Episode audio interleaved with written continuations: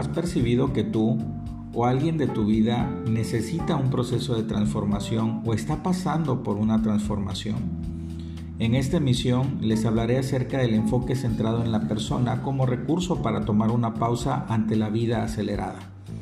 Los temas vinculados son conductismo, gestal y humanismo.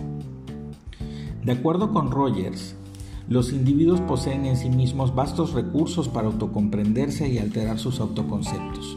De la misma manera, modificar sus conductas y dirigir su comportamiento. Estos recursos pueden ser aprovechados si se puede proveer de un clima de actitudes psicológicas facilitadoras.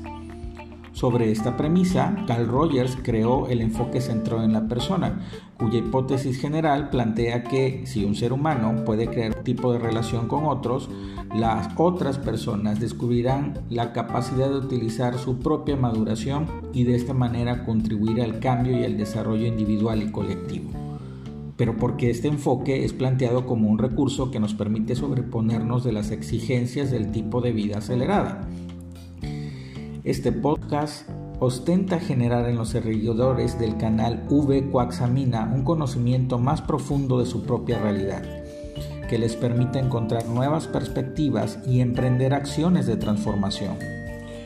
Como marco referencial, a continuación se abordan preceptos que algunos autores de la disciplina psicológica han ofrecido como línea de análisis. Las exigencias de los modelos de vida promovidos como modelos exitosos tienen como referente el poder adquisitivo, lo cual nos ha llevado al punto de mantenernos totalmente ocupados sin permitirnos descansos que impacten la imagen de productividad modelos que van alejándonos de nosotros mismos. Adoptamos las mismas decisiones, las mismas actuaciones, las rutinas heredadas de nuestro entorno sin establecer un juicio o debatir, solamente repitiéndolas por hábito durante vidas enteras. Esto ha tomado una escala internacional arraigada al orden económico sistema que llegó a dominar la totalidad de la vida humana, volviendo irrelevante e inefectivo todo aspecto de la vida que no contribuyera a su incesante y continua reproducción. Así lo concibió Bauman en el año 2002, lo cual se le suma en ese mismo año que él considera que los economistas y políticos neoliberales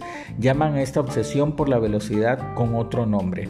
Para ellos es ser eficiente, significando ser incapaz de detenerse y menos aún de quedarse quieto. No moverse es sinónimo de fracaso, según Bauman. Al correr de los años, estas ideas han estado arraigándose de forma inconsciente, de tal manera que se adhieren también a los valores y la vida práctica de muchas culturas.